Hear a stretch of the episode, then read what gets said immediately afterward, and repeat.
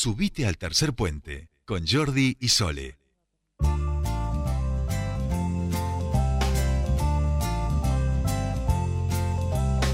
Y ya estamos aquí, tenemos unos minutos antes de llegar a las noticias a las 16 y los vamos a dedicar a charlar con Beto Vivero, diputado nacional y precandidato a diputado nacional también por la lista del Frente de Todos, Celeste Blanca Unidad, eh, para que nos cuente un poquito cómo está siendo este pulso de campaña eh, ya en el último mes o en el mes, digamos, formal de la campaña. Beto, muy buenas tardes, te saludan Sol y Jordi, bienvenido a Tercer Puente.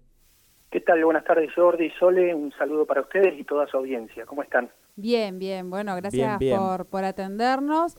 Eh, bueno, en principio preguntarte cómo va esta, esta campaña que ya se está acercando por lo menos al final, ya porque el 12 de septiembre se producen las elecciones. Contanos un poquito cuáles son esas, aquellas primeras impresiones en esta recorrida que seguramente han realizado por la provincia. Bueno, la verdad que hemos podido Tania en algunas oportunidades de manera conjunta y en otras organizándonos obviamente para poder llevar adelante una campaña lo más territorializada posible.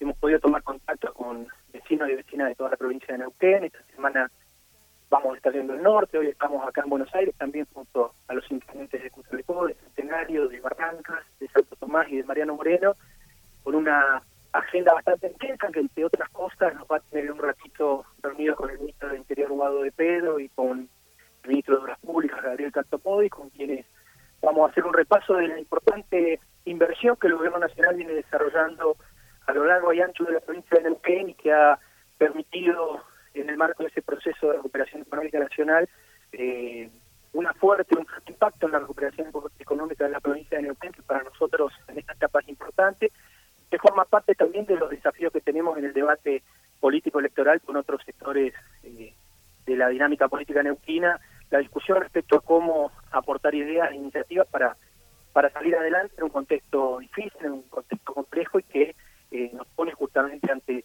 eh, ese, ese debate de fondo. ¿no? Claro, creo que la coincidencia entre la llegada de la primavera, las elecciones, eh, el proceso de, vacunación ha hecho como que todo esto confluya en estos, en estos meses o en estos momentos y que quizá también me parece muy interesante esto que vos decís en relación a eh, que la campaña sea parte también, esté con sustanciada, digamos, de, discutir el modelo de pospandemia y cómo se, se va saliendo con, con todo lo que ha quedado desequilibrado, ¿no?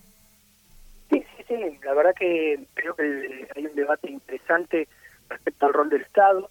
Eh, nosotros entendemos y, reivindicamos y, expresamos un Estado que está presente, que nos cuidó durante la pandemia, que salió a buscar las vacunas para que hoy tengamos más de 45 millones de dosis eh, en, el país, que tengamos un nivel de avance importantísimo de vacunación en, toda la Argentina, en, en particular, y que hoy me parece que un Estado presente, protagonista, es, eh, eh, es imperioso que lo podamos eh, consolidar y que lo podamos ratificar para una recuperación económica que es trascendental.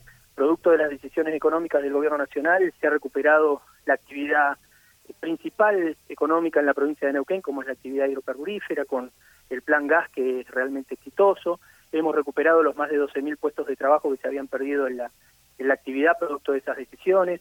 Eh, tenemos obras públicas en marcha en más de 40 municipios de la provincia de Neuquén que sin la inversión del Estado Nacional hoy no tendrían obras en marcha porque el gobierno provincial no solamente se ha endeudado, sino que ha abandonado su rol eh, eh, primario de, proteger y de cuidar a su población y de generar acciones en materia de inversión y creo que esto es lo que se discute en la Argentina. Si queremos salir de la pandemia con un Estado presente, protagonista, con una fuerte impronta en términos de recuperación, o con un Estado que se endeuda, un Estado que abandona la educación y la salud como se ha hecho, o con un Estado que eh, se plantea claramente en retirada como hace eh, cuatro años pasó durante la gestión de Mauricio Macri.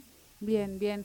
Eh, en relación a, y ya estamos casi terminando porque estamos cerca de las noticias, Beto, pero no quiero dejar de preguntarte en relación a, aquellas impresiones que la gente eh, va depositando en ustedes, cómo ven ese balance de lo que se ha realizado hasta aquí. Hablo de tu gestión, hablo de la gestión por lo menos nacional y en relación a esas demandas que venís un poco señalando respecto a, en este caso, al gobierno provincial.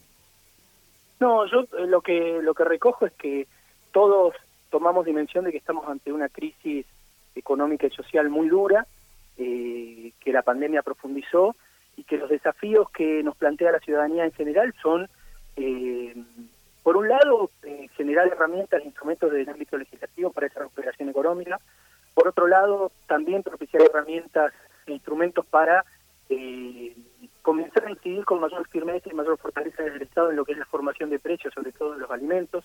Es una demanda de muchos sectores eh, creo que tenemos que trabajar fuertemente en ese sentido. Y un tercer tema que es más macroeconómico, que es cómo se buscan los caminos para que la negociación con el Fondo Monetario Internacional no termine condicionando el crecimiento económico de la Argentina ni condicionando eh, la contención social que millones de compatriotas necesitan aún en este contexto. Así que ese es el debate de fondo. Entendemos nosotros que eh, la gestión de Alberto Fernández y Cristina Fernández de Kirchner necesita el respaldo ciudadano en esta etapa que viene para también retomar la agenda que propusimos en el año 2019 y que obviamente se vio interrumpida por la pandemia. Y entendemos también que eh, necesitamos dotar y fortalecer de, de, representación legislativa eh, para poder llevar adelante las transformaciones de fondo que la Argentina necesita.